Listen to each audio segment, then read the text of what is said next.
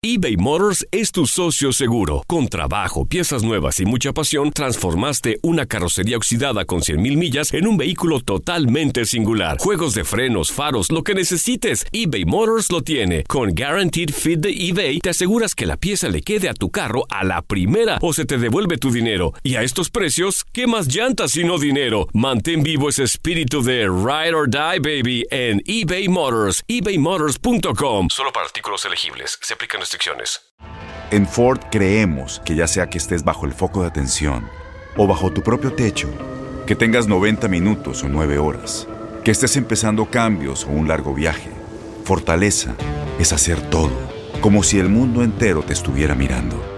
Presentamos la nueva Ford F150 2024. Fuerza así de inteligente solo puede ser F150.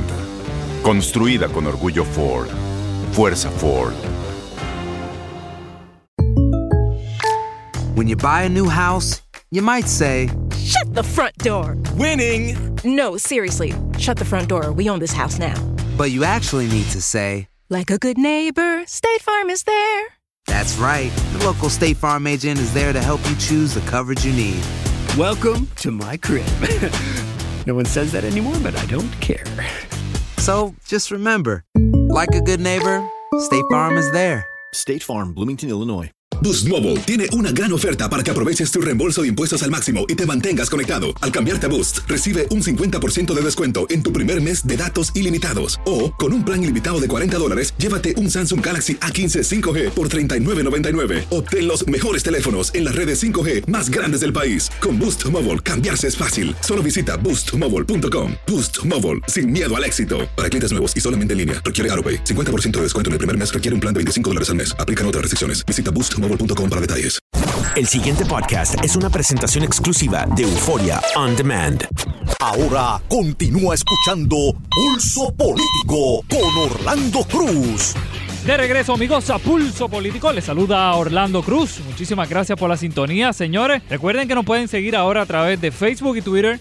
Orlando Cruz WKQ, ahí tú puedes opinar, puedes interactuar con nosotros, nos puedes decir lo que quieras sobre los casos obviamente que discutimos aquí en el programa y yo sé que hay un montón de gente que va a querer opinar sobre lo que vamos a estar hablando hoy en, en esta media hora que falta del programa, señores. Y también recuerden que nos pueden seguir a través de euphoriaondemand.com. Pueden escuchar el podcast ahí. También en cualquier aplicación de podcast que tú tengas, cualquiera. Ahora mismo los iPhone vienen con una que es del color vi- violeta. Ahí le das a la lupa, escribes Pulso Político con Orlando Cruz, le das al botón de suscribirte y ahí automáticamente cada vez que tengamos un programa disponible, ahí van a poder escucharlo. Como digo siempre, le dan para adelante, le dan para atrás, pueden hacer lo que quieran con el programa. Y pueden escucharlo en cualquier aplicación porque eso está en cualquier lado, en Spotify, en Stitcher, en cualquier lado. Así que ya lo saben, que no hay excusa, ¿verdad? Para que se puedan, para que se pierdan el programa, señores. Pero vamos a hablar ahora de lo que yo diría que es lo más importante de esta semana. Ustedes saben que esta semana la noticia sin duda es el arresto de Abel Nazario, 39 cargos va a tener que enfrentar este, este varón por fabricación de documentos falsos, fraude electrónico entre el año 2013 y 2016, si no me equivoco. Y los detalles, ya ustedes saben que se han estado discutiendo muchísimo aquí en esta semana en WKQ. Yo no voy a entrar mucho en los detalles del caso.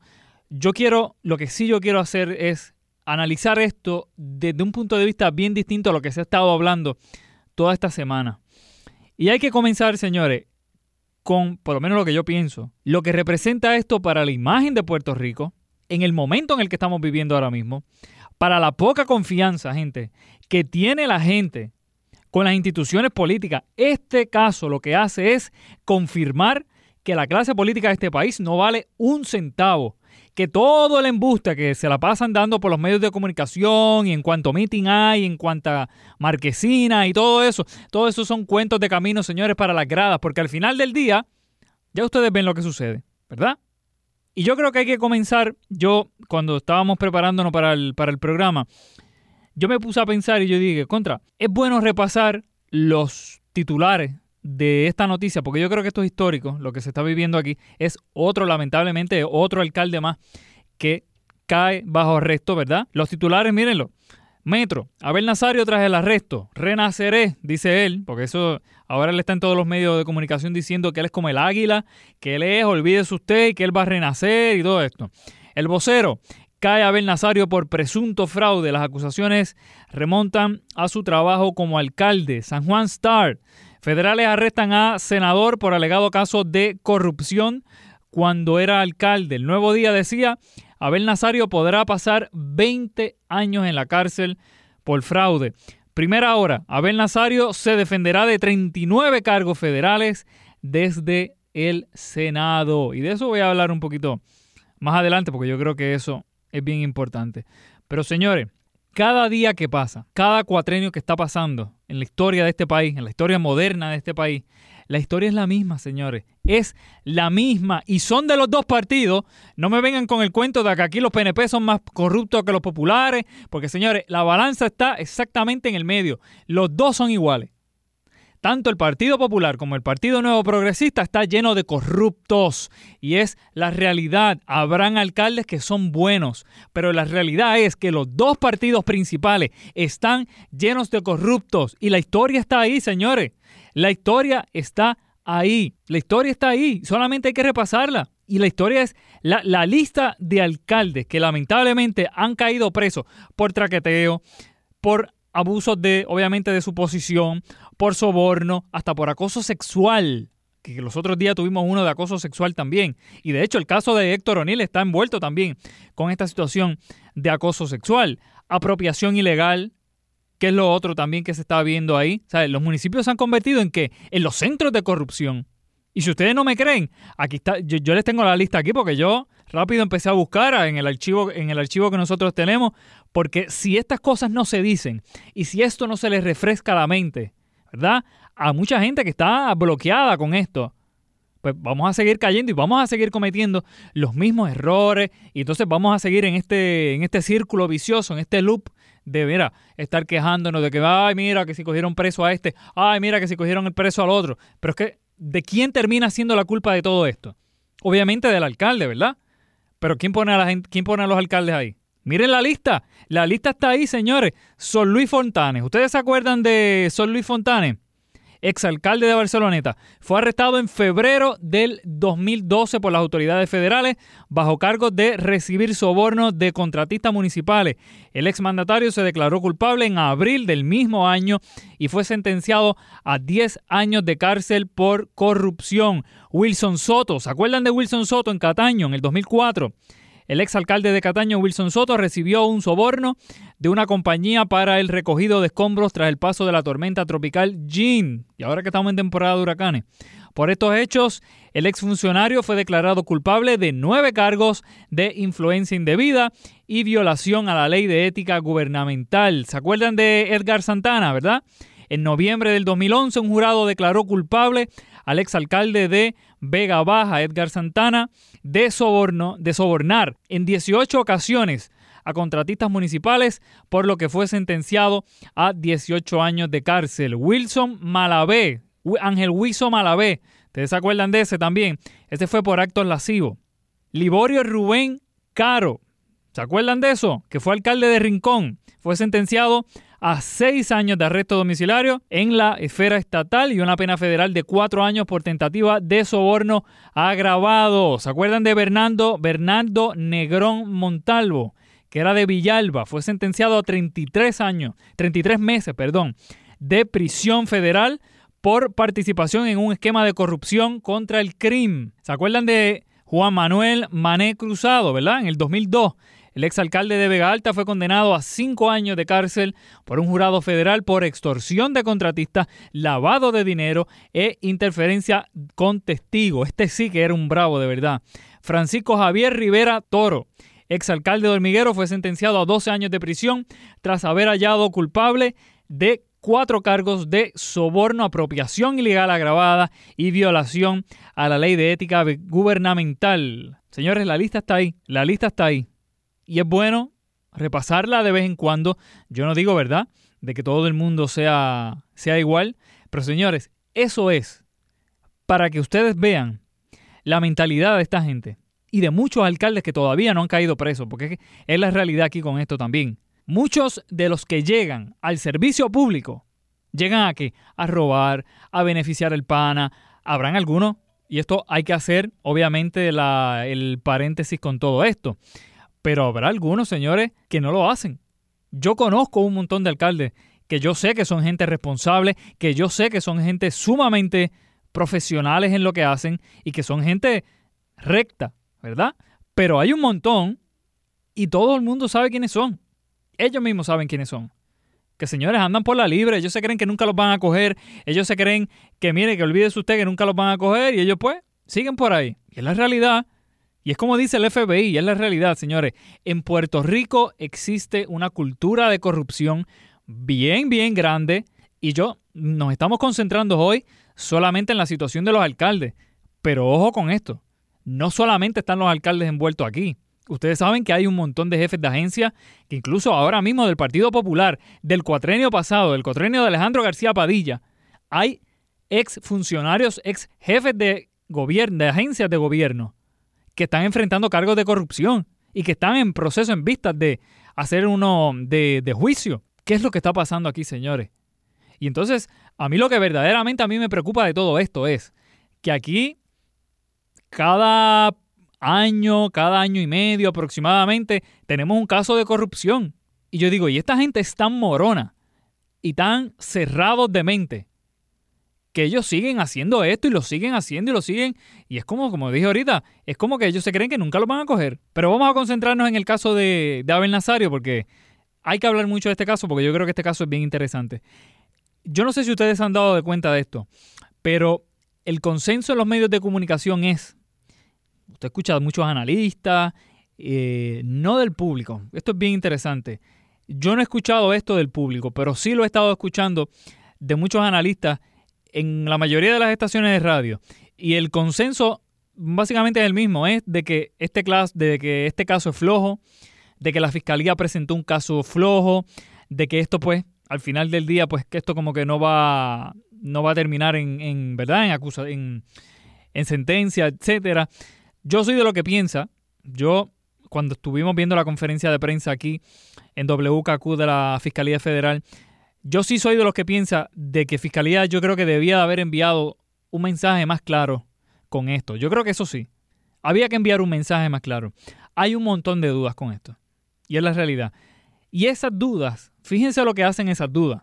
Esto es bien interesante, por eso yo digo que este caso es bien interesante. Este caso no es el caso de no es el caso tradicional de corrupción, no es el caso de que, mira, yo le pagué a este contratista, bueno, hasta donde se sabe ahora mismo, ¿verdad?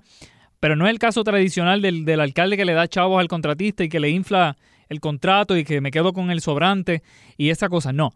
Este caso es otra cosa bien distinta, bien técnico, eso sí.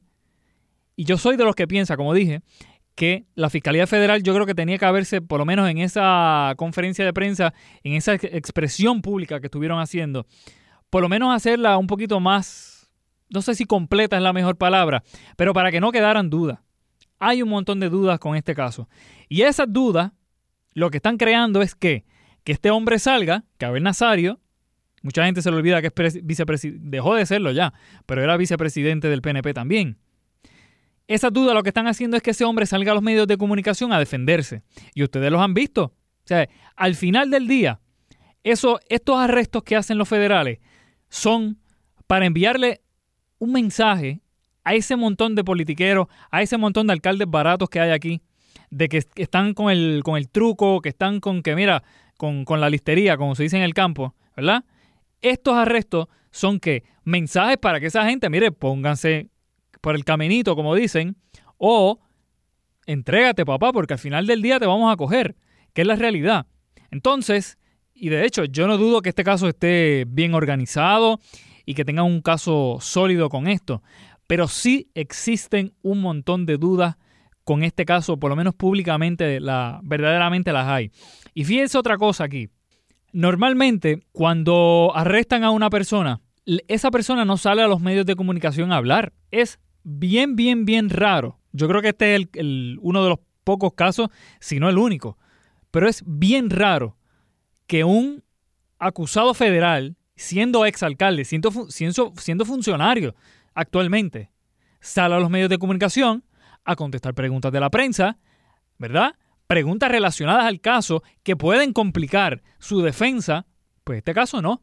En este caso, él salió, lo arrestaron por la madrugada y ya a las 3 de la tarde el tipo estaba en el Senado dando una conferencia de prensa, contestando preguntas de la prensa. Y usted se pone a pensar con eso. Y yo decía en el, en el Twitter de nosotros, Orlando Cruz WKQ, yo lancé la siguiente pregunta. Yo dije, ¿cuál será la estrategia de defensa de permitir que un acusado, un funcionario público, que un acusado esté dando declaraciones en los medios de, en los medios de comunicación? ¿Cuál es la estrategia detrás de todo esto? Y ustedes saben cuál es la estrategia de todo esto. La estrategia aquí, ¿cuál es? Bien sencilla, esto no hay que ser un, un científico para esto, es que es hablarle a los potenciales jurados que estén escuchando y que estén viendo todo este tipo de casos. Y esa es la realidad. Esa es la realidad con todo esto. Por eso es que Abel Nazario está hablando cosas por ahí. Por eso es que Abel Nazario amanece en las emisoras, en las emisoras de radio, en los programas de televisión y en todo eso. No es porque Abel es bueno. No es porque Abel es amigo del periodista o la periodista o todo esto. Señores, es porque está utilizando los medios de comunicación para su defensa. Y el juego le está saliendo. Porque, señores, en los medios de comunicación, mire que hay cargamaletas. Ay, Dios mío. Que si no los hay, de verdad. Está el cargamaleta que llueve. Y ustedes los ven en algunas entrevistas. Y yo soy de los que piensa de que verdaderamente, yo, no sé, a lo mejor yo estoy loco o a lo mejor yo no sé si yo soy el único que piensa de todo esto. Pero yo creo que un periodista no debe de estar permitiendo que utilicen su posición y que utilicen el medio de comunicación para el que trabaja para estar siendo utilizado por un acusado que todo el mundo sabe lo que hay detrás de todo esto. Y yo digo, yo no entiendo por qué todavía hay gente que, esas cosas como que no las ve. A mí no me interesa entrevistar a Ben Nazario. Yo no quiero entrevistar a Ben Nazario porque yo no me voy a prestar para el juego que él está haciendo con los medios de comunicación. Y él lo ha estado haciendo y le está saliendo bien porque, como dije, le están cargando las maletas a un montón de gente en los medios de comunicación. Y es la realidad. Y si les molesta a alguno, verdaderamente a mí no me interesa. Pero yo no me prestaría, yo no puedo dormir tranquilo pensando en que yo estoy siendo cómplice de todo esto. Y esas cosas verdaderamente indignan y verdaderamente molestan cuando uno escucha y cuando uno sobre todo ve esas entrevistas y las escucha también en radio con esta situación. Entonces, miren el punto que yo creo que aquí es el, más crítico de toda esta situación. Si a Abel Nazario le preocupa el país, como él estuvo diciendo en, en la conferencia de prensa que él dio, que nadie lo mandó a que le hiciera, ¿verdad? Pero si Abel Nazario verdaderamente le preocupa el país, si Abel Nazario le preocupa verdaderamente su partido, si a Abel Nazario verdaderamente le preocupa su pueblo, Yauco, tenía que haber renunciado. Tenía que haber renunciado como senador. Porque ustedes saben que al quedarse ahí, que obviamente demuestra la prepotencia esta que él tiene, al final del día que va, eso lo va a perjudicar a la larga, porque ustedes se creen que los federales no están escuchando nada de lo que él está hablando por ahí. Pero allá él, el que se resuelva. Eso es problema de él, allá, allá que él lo bregue. Entonces, miren esto. La política tiene que estar. Esto era una cosa que yo pensaba y yo decía, es que es una cosa increíble. La política tiene que estar libre de personas que estén, que no tengan mancha de corrupción. Eso era lo que decía este gobernador. El gobernador al principio del cuatrenio, cuando, creo que era que cuando el caso de Pereyó.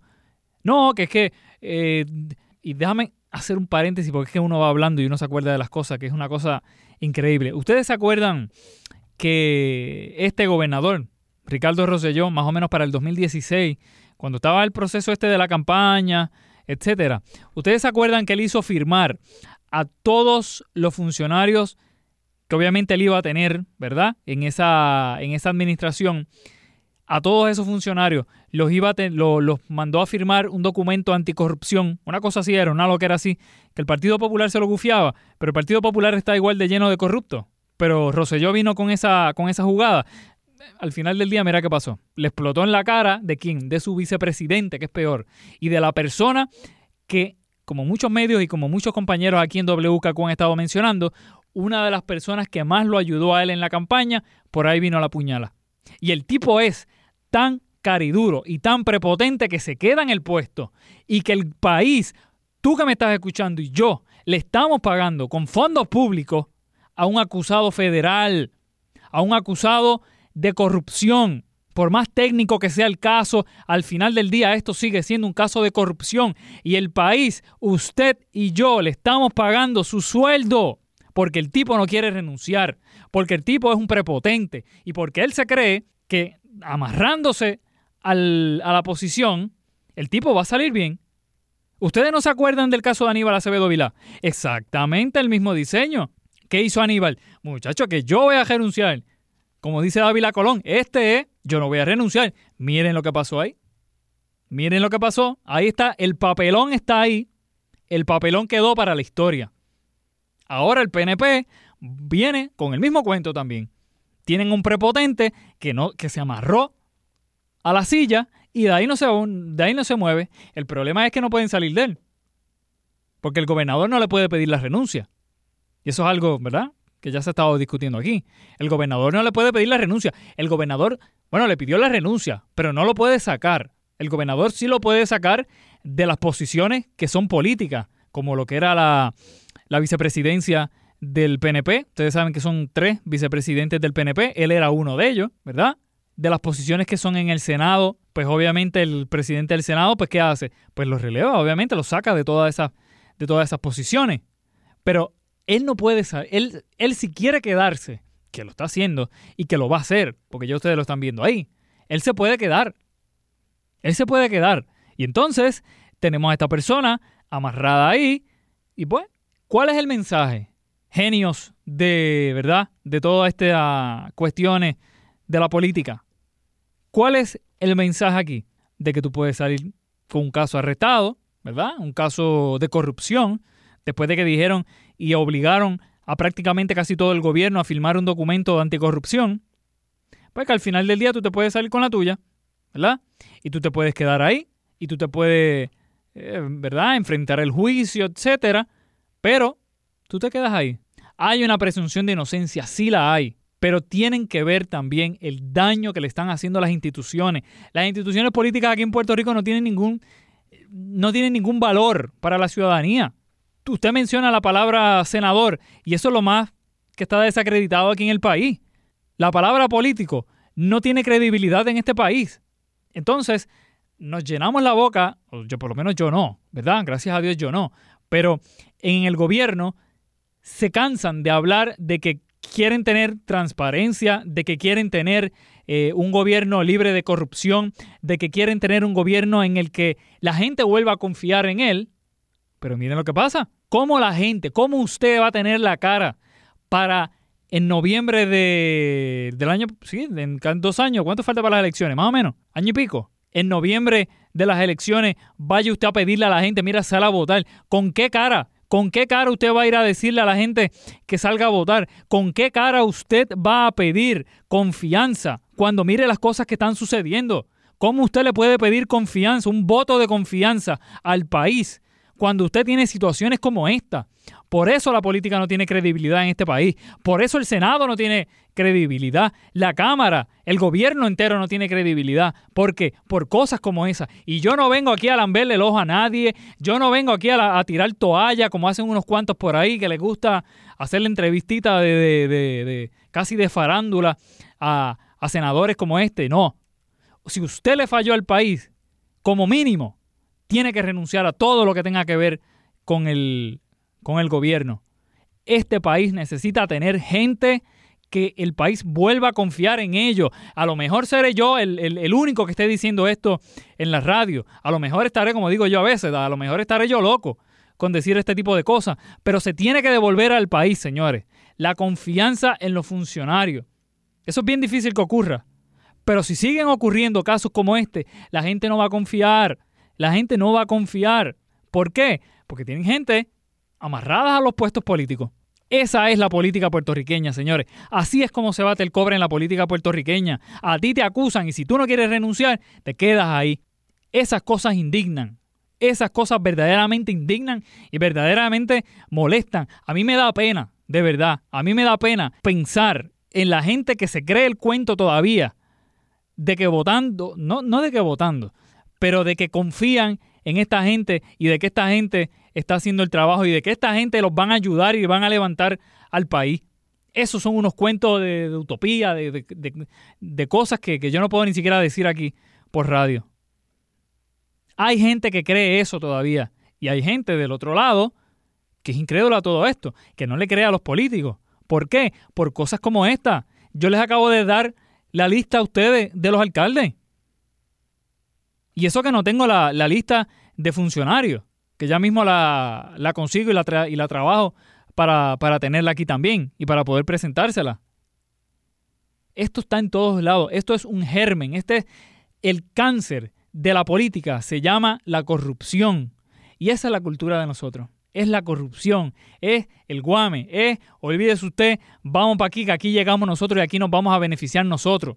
Esa es la cultura que existe en el gobierno popular y PNP. Miren qué cosa. Y si no, y, el Partido Independentista no está manchado porque no ha tenido la oportunidad.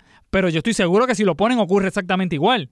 Esa es nuestra cultura como puertorriqueños. Es de que vamos ahí y pues vamos a beneficiarnos. Vamos a darle contratitos al PANA, que no estoy diciendo que esto estuvo ocurriendo en este caso, ¿verdad? Esto lo estoy hablando en general y lo explico, ¿verdad? Porque yo sé que hay unos histéricos por ahí que dicen que yo que uno está poniendo palabras, ¿verdad? Exagerando las cosas. Pero no. Y los casos están, señores, sobre siete casos les acabo de leer ahora mismo, de alcaldes involucrados en distintos, en distintos casos de corrupción, PNP y populares. Y esa es la realidad. Esa es la realidad, señores.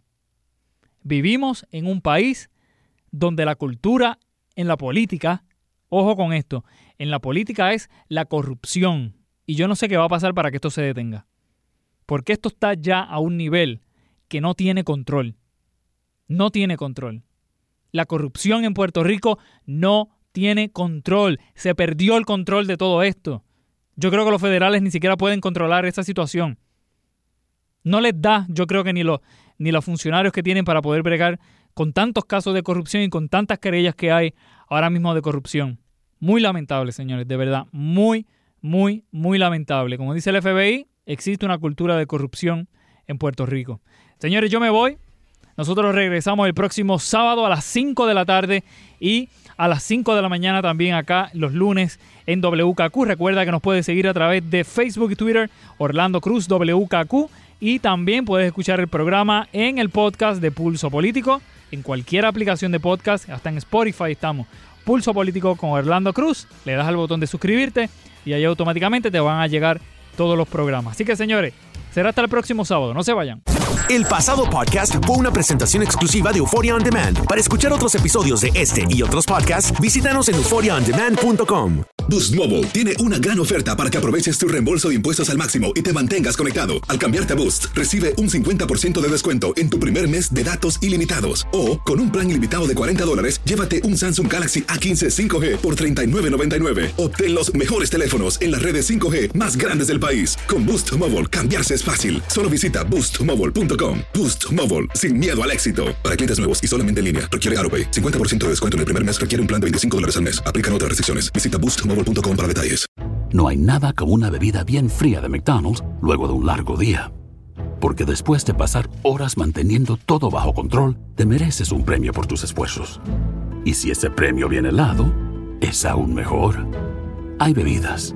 Y hay bebidas de McDonald's. Ponle sabor a tu día. Tu sweet tea, sweet tea lemonade o lemonade favorito está a solo 1.49 en cualquier tamaño. Precio y participación pueden variar, no puede ser combinada con ninguna otra oferta.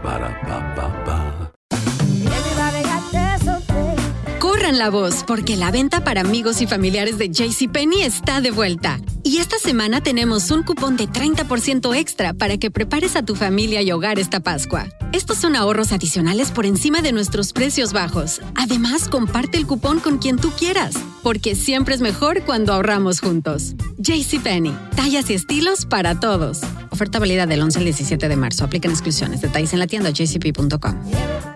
Este abril te invitamos a nuestra feria virtual Univisión Contigo rumbo a la universidad. Conéctate virtualmente con representantes de colegios y universidades en la costa este. Desde Nueva York a Florida, aprende sobre ayuda financiera, becas y otros recursos para continuar tu educación. Regístrate para asistir y para la oportunidad de ganar una tableta. Te esperamos en Univisión Contigo rumbo a la universidad del 3 al 9 de abril. Regístrate ya en univision.com diagonal universidad.